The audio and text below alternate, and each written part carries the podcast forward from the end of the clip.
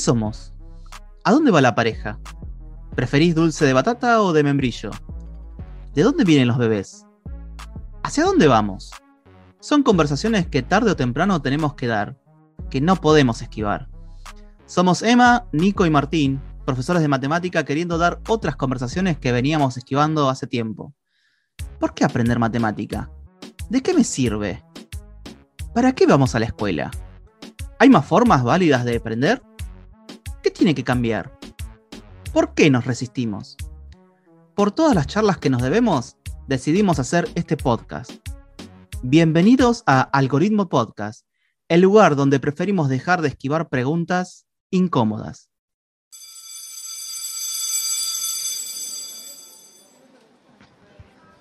Adentro, adentro, vamos. Sí, es el timbre lo que acaban de escuchar. Terminó el recreo. Pasen, acomódense y prepárense para continuar con la segunda parte de este episodio. Porque además, las abuelas en ese momento recibían denuncias todo el tiempo de apareció una familia que la mamá no estaba embarazada y de una apareció con un bebé. Entonces, bueno, se las ingeniaban para llegar a esa familia, pero Claro. no alcanzaba con eso porque vos tenés que probar la identidad en un juzgado. ¿Cómo haces para probar la identidad de un bebé que decís, ah, mira, para mí es parecido a mi hija? ¿Cómo Y haces? con una justicia super hiper lenta, ¿no? También digo. Y con una justicia, por supuesto, hiperlenta. Entonces, bueno, dijeron, hay algo acá en la sangre que puede ayudar. O sea, se sabe que la sangre del padre o madre sirve, pero ¿servirá la sangre de las abuelas? Porque recordemos que padres o madres estaban desaparecidos. Claro. Entonces, Estela de Carlotto con Nélida Navajas, que es otra de Abuelas de Plaza de Mayo, con Chicha, con Chicha Mariani, que lamentablemente falleció hace unos años sin encontrar a su nieta. Eh, empezaron a recorrer el mundo buscando científicos que les den una mano. Fueron a un montonazo de países.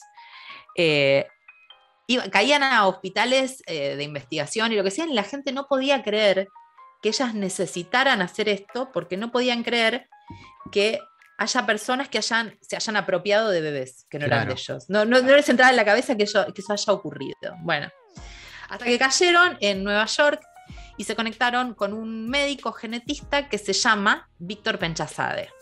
Víctor Penchazade se había ido, es un médico ge- genetista, se había ido de Argentina en el 75 escapando de la AAA. Así que todos Claro. estos crímenes no le eran ajenos. Se fue rajando de la AAA. Se encontró con Estela y con Chicha Mariani y les dijo, bueno, esto hay que investigar, a ver cómo se hace. Eh, porque, a ver, lo que había que contactar era alguien, nosotros podemos comparar fragmentos de ADN si son parecidos o no. Si son parecidos, decís, bueno, esto puede ser, son parecidos porque son familia, pero también pueden ser parecidos porque son parecidos en toda la población. Entonces, lo que uno tiene que analizar es algo que se llama epidemiología genética o genética de poblaciones. Es analizar qué partes del ADN son parecidas en todas las personas y qué partes del ADN son muy diferentes. ¿Se entiende lo que digo? Sí, sí, sí, sí.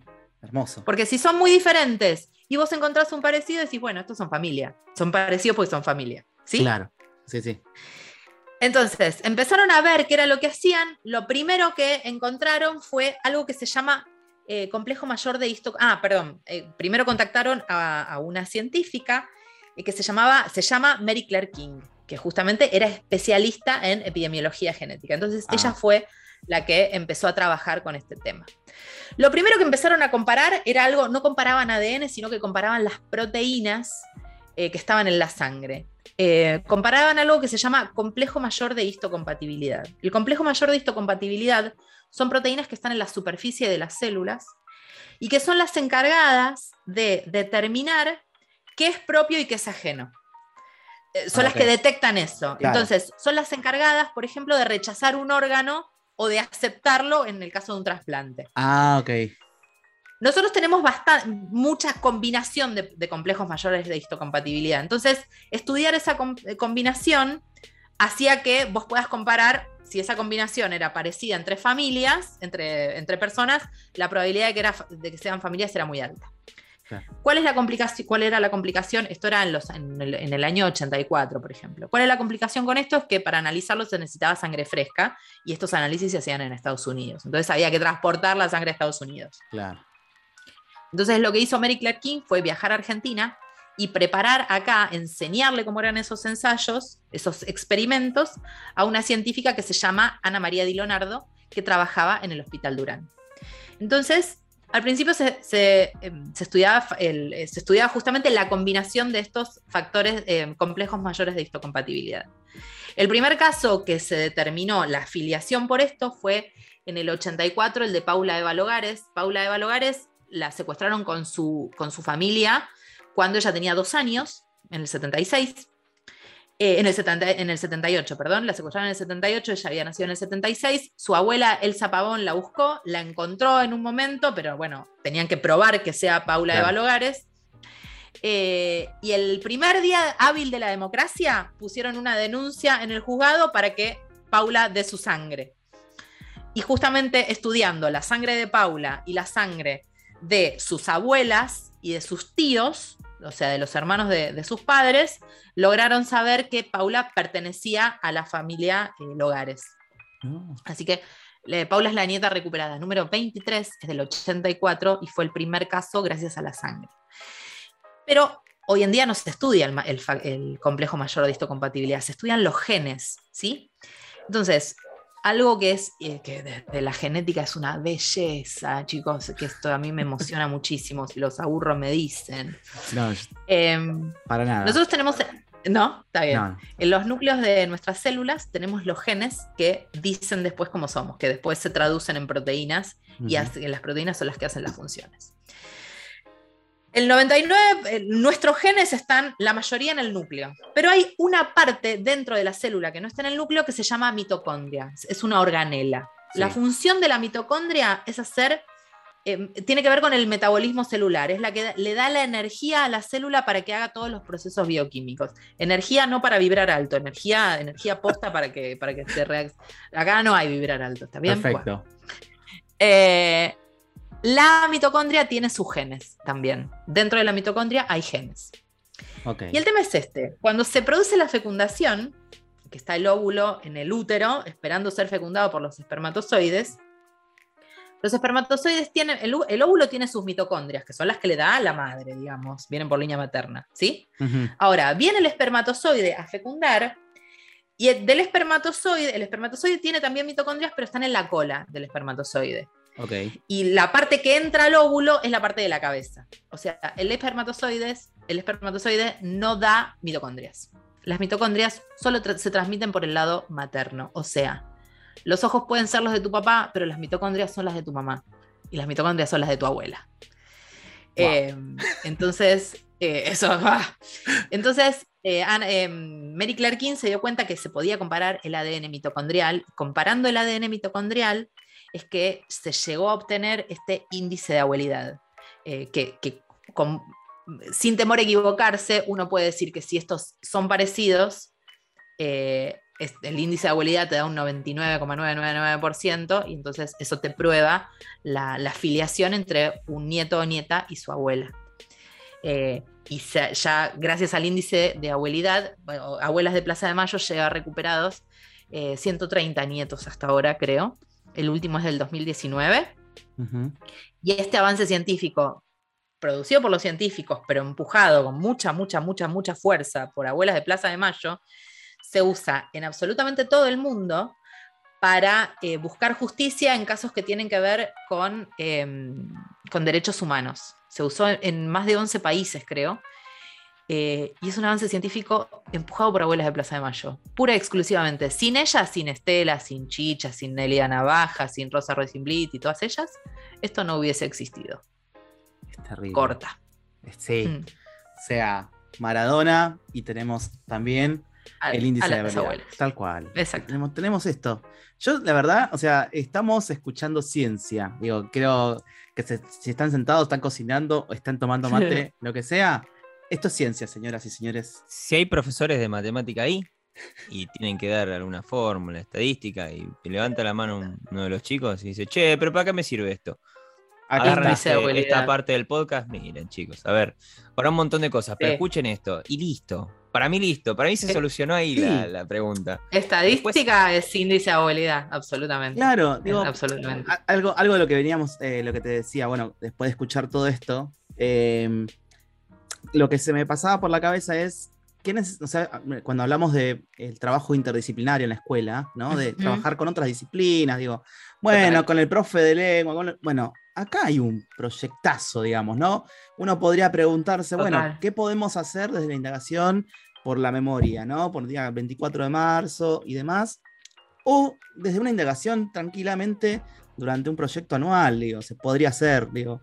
Eh, nada, estás hablando de matemática con la estadística, estás hablando de biología, estás hablando, podemos tranquilamente hablar de construcción ciudadana. Eh, de sí, de genética, de derechos humanos. Ah, hay de todo. Es un trabajo súper, súper interesante que me parece que no, nos, a veces nos ponemos, eh, a veces cuando preguntamos nosotros como, bueno, ¿qué hacemos nosotros con los proyectos como profes de matemática? Bueno, quizás hay que buscar algunas indagaciones, hay que buscar alguna otra vuelta de tuerca y también escuchar otros lugares, digo, porque también cuando invitamos, eh, te invitamos a vos y a otros, eh, a, nuestros podcasts, es, es, para eso, para entender que, que escuchando a otras voces, podemos tener esta, este alcance de que quizás no tenemos el tiempo porque, o no tenemos las ganas a veces, porque también eh, hagamos mea culpa como docentes que a veces decís, che, no, basta, no tengo ganas de hacer esto. Entonces es como... Pero, pero bueno, también es lícito no tener ganas. Exactamente. Hay muchas cosas que, que quedan, digamos, ¿eh? a, tu buena, están libradas a tu buena voluntad. Eh, sí. y nada más que eso. Y, nada, y también, bueno, hablar, hablamos de del sueldo, bueno, etcétera, etcétera, etcétera. Pero me parece también esto también de, pensar y de traer otras voces que nos permita hacer esto, digo, ¿no? Bueno, ok, acá hay un caso concreto de, no sé, estadística, ok, podríamos jugar con esto, bueno, jugar entre comillas, ¿no? Pero sí de ponernos a investigar, de ponernos el rol de científicos, científicas, digo, de indagar, porque quizás esta pregunta de, eh, de que, se, que, pasó con las, las abuelas, también sea parte de la identidad también de nuestros estudiantes que tenemos frente, ¿no? A nosotros. Exacto. ¿Qué puede pasar eso? Y aparte hay un detalle con esto, que el índice de abuelidad no es el final del camino de un, de un, proceso de investigación. Esto se sigue investigando y en el Banco Nacional de Datos Genéticos hay científicos intentando desarrollar, hasta ahora no han podido, pero están intentando desarrollar un índice de bisabuelidad. ¿Se entiende lo que digo? Que puedan servir los nietos de desaparecidos para comparar con la sangre que está, las muestras genéticas que están almacenadas en el Banco Nacional de Datos Genéticos de las abuelas, porque, a ver, estamos hablando de mujeres que tienen más de 90 años y que obviamente no van a vivir toda la vida, no van a vivir para siempre. Entonces, eh, quizá también para que eventualmente puedan compararse con bisnietos, eh, a ver si hay un índice que sea tan confiable como el índice de abuelidad. Esto no es el final, o sea, el índice de abuelidad es hermoso, pero no es el final del camino. Eso también está bueno contarlo. Sí, no, eh, me parece súper interesante. O sea, como, ¿qué hacemos? ¿Qué hacemos o sea, con eso? Exacto. Me encanta el, a ¿Cómo hago, no? Por, suerte está Nadia, que es comunicadora, yo no, acá tenemos las pruebas. Em, justamente esto me llamaba la atención, que en un momento dijiste, bueno, si los estoy aburriendo, eh, me paran. Y los dos pusimos dos, la cara de feliz cumpleaños, y dijimos, no, no, no, seguí. No, sí. Eh, y, y, y, me fascina esto, digo, eh, acá viene la pregunta de, bueno, Nadia, yo como docente tengo que hacer una pregunta, ¿qué me podés dar? Pero eh, vos decís, eh, ¿qué, qué, hago yo como profesor? Así, un tip. No, no sé si un tip, pero algo que te salga a vos de decirme, a mí me pasa que hablamos con Andrés Riesnik en, en, otra, en, otra, en otro capítulo y yo le decía, em, yo de alguna manera, como doy matemática, en algún momento tengo que seducir a mis alumnos. Y Andrés decía, mira, no lo había visto por ese lado. Em, en este caso, eh, quisiera cada vez más herramientas para entrar al aula y decir, bueno, eh, decir si los estoy aburriendo paro y que mis alumnos, con la carita que nosotros te dijimos que sí, te, digo a ese nivel. claro. Eh, ¿Hay algo? O sea, vos decís, bueno, mira, ¿sabes qué? Hagan comedia, que, o, No necesariamente, ¿eh? contá historias. Para mí, la del poder de las historias, no hay con qué darle. Porque estos descubrimientos no fueron de un día para el otro. Y atrás de cada descubrimiento y cada desarrollo hay un montón de historias. Entonces, para mí el poder de las historias no hay con qué darle. Puede ser desde la comedia o lo que sea, pero si vos sabés contar una buena historia, em, va a estar todo bien. Eh, y es, eh, eh, es, imposible que no te sigan ahí. O sea, si la historia es un perno, sí, los, los vas a perder. Pero, pero si la historia está buena, y hay un montón de cosas para contar atrás, hay un montón de cosas. Yo en el 2018 arranqué un podcast que se llama Contemos Historias con una, amiga que se llama Vale Edelstein, que es, química y es investigadora también, y tiene muchísimos libros publicados, y es la persona que conozco yo que más la tiene clara en encontrarle un hilo a las cosas, en contar historias justamente. Y ella tiene mil historias, y hay mil historias de mil científicos y científicas, o cosas que fueron de casualidad, o cosas recontralocas que han pasado, que siempre te sirven para explicar algo. ¿Entendés? Bueno, no sé, yo en, en mis clases de química, siempre que tengo que explicar algo que son los compuestos aromáticos, que es un embole. Siempre les, cuento la historia de Kekulé, que Kekulé era un químico alemán que, estaba, que, siempre... Eh, esto es así. El benceno es un compuesto que tiene seis carbonos y seis átomos de hidrógeno. Durante muchos, muchos años los científicos se rompieron la cabeza viendo cómo se acomodaban esos átomos en la molécula, porque cómo se acomodan y con quién se enlazan hablan de las propiedades físicas y químicas que tiene ese compuesto. Durante muchos años los científicos intentaron darle una estructura a ese benceno que pegue, digamos, que combine con las propiedades físicas y químicas de ese compuesto. Y no podían. Y no podían, que culé lo, estudiaba, lo estudiaba, lo estudiaba, lo estudiaba, lo estudiaba, y no llegaba. Y un día em, dicen que soñó con una serpiente que se mordía la cola. Y cuando se despertó, dijo, el benceno es cíclico, o sea, los átomos de carbono están puestos en una rondita formando un 1, 2, 3, 4, 5, 6, un hexágono. ¿Se entiende? Em, eh, y esa historia a mí me parece genial porque supuestamente que Culé eh, se despertó y le dijo a la esposa esto que ocurría, que estaba tan quemado de estudiar el benceno, que la serpiente que se mordía la cola, en lugar de ir corriendo una psicóloga, dijo, más, el benceno es cíclico. Eh, a la primera que se lo contó parece que fue a su esposa. Otras personas dicen que, que Culé eh, en la época lo que se usaba era consumir opio, estaba en un fumadero de opio. Ah, eh, pero bueno, para la historia ha llegado la versión de que le contó a su esposa. Que la historia me juzgue. Que la historia me juzgue. Que la historia me juzgue. Bueno, estas cosas yo las cuento a mis alumnos y se entusiasman con eso, porque nada, es una historia chiquita, pero te sirve para valorar. Eh, para poner en contexto las cosas, lo que costaba investigar en ese momento, lo que sea, y para ponerle un poquito de pimienta a todo. Entonces, para mí, eso, ¿qué haces para que no se te aburran y no se te quieran pegar un corchazo? Contá historias. También eso, eh, mientras lo contás, eh, pienso, claro, nosotros de repente, bueno, esta es la fórmula, pero detrás de esto hay humanos, como ustedes, como yo, porque si no, Humanizar, humanizar las ciencias. Bueno, mira, humanizar las ciencias. Yo creo que. Exacto. Oye, el ladrón de fórmulas. Podríamos tener, tirar un titulazo, por ejemplo, en matemáticas. Hay un montón, hay un montón. Hay una charla TED, que seguramente la vieron, que se llama eh, ay, ¿cómo se llama? Las matemáticas son para siempre, de Eduardo Sáenz de Cabezón. Si no la vieron, les recomiendo que la vean. Eduardo Sáenz de Cabezón es el que me enseñó a mí a contar historias, porque cuando yo estaba haciendo el, curso de stand-up científico, él vino desde España y nos dio una clase de cómo contar historias. la, tiene clarísima, clarísima. Hermoso, hermoso, hermoso, eh, datazos. Me encanta. Y es una persona que sabe cualquier ponen en YouTube Eduardo Sáenz de Cabezón y el tipo tiene una bocha de historias de matemática, porque aparte es ah. matemático él. Claro.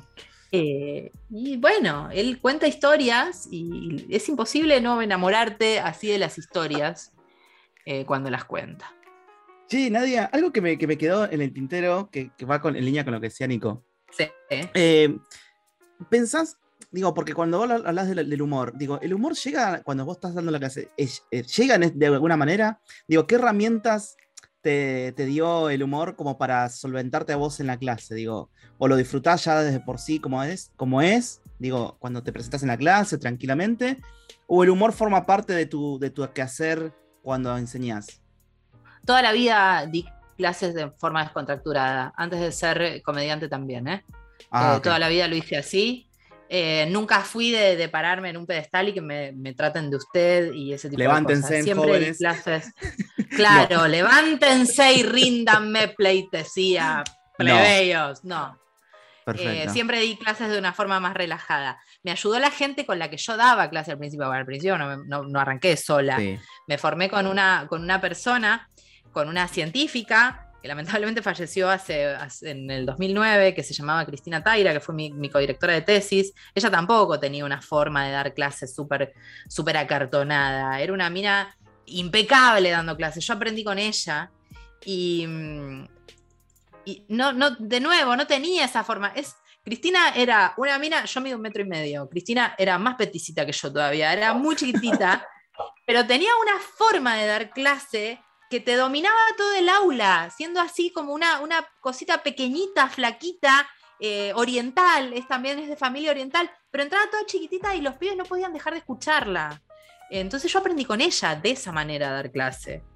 Entonces, no, nunca fui de leer un libro y esas cosas, de leerles el libro a los pibes. No, está bien. Eh, porque ella me, pasa, dio más herramientas también. Claro, porque me pasa que también eh, siento que la, labor docente a veces se, mm. malinterpreta solamente como que solamente somos una proyección de la voz, pero también el cuerpo tiene cierta, cierta liviandad. Como, claro. digo, el cuerpo como, como, digo, uno lo piensa como si fuera el escenario, ¿no? Digo, eh, claro. a darle estándar.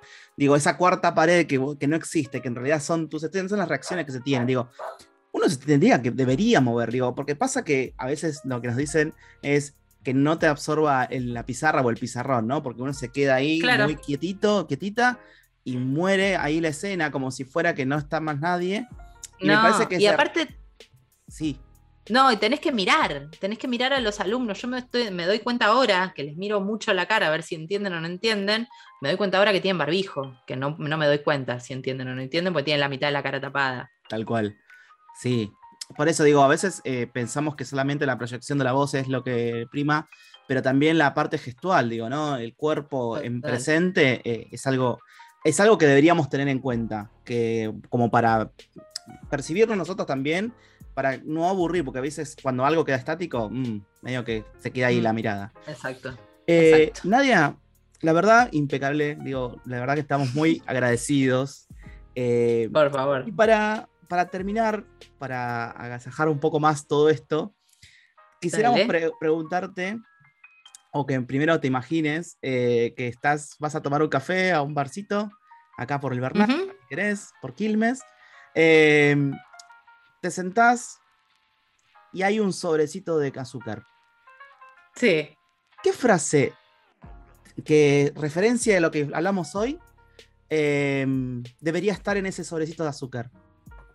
Hay una frase que me gusta mucho de Elvira Rawson. Elvira Rawson fue la segunda médica argentina que habló en un concurso, en un concurso, ay, señora, en un congreso em, de mujeres en 1900, a principios de 1900, hizo muchísimas cosas Elvira Rawson, pero muchísimas cosas. Eh, le salvó la vida a gente en plena revolución del parque, cuando se morían todos, y se moría gente del gobierno y revolucionarios, y ya le salvó la vida a los dos por igual, porque decía que los hospitales eran para todos. Bueno, muchas cosas hizo. Y además estudió la salud de las mujeres desde un punto de vista fisiológico y no moral al principio de 1900, ah, que no era, no era algo menor eso. Estudió la salud de las mujeres desde un punto de vista fisiológico y no asignándole nada moral a las infecciones que tenían, nada, desde un punto de vista fisiológico.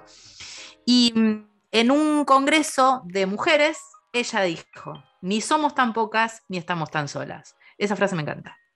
Me encantó. Me parece que es la frase como para cerrar el episodio de hoy. Eh, te agradecemos un montón eh, por habernos eh, compartido por lo menos tu tiempo, que es un montón también eso. Así que agradecidos, agradecidos. No, gracias a ustedes dos, la pasé muy, muy bien. Espero que sirva para algo todo esto.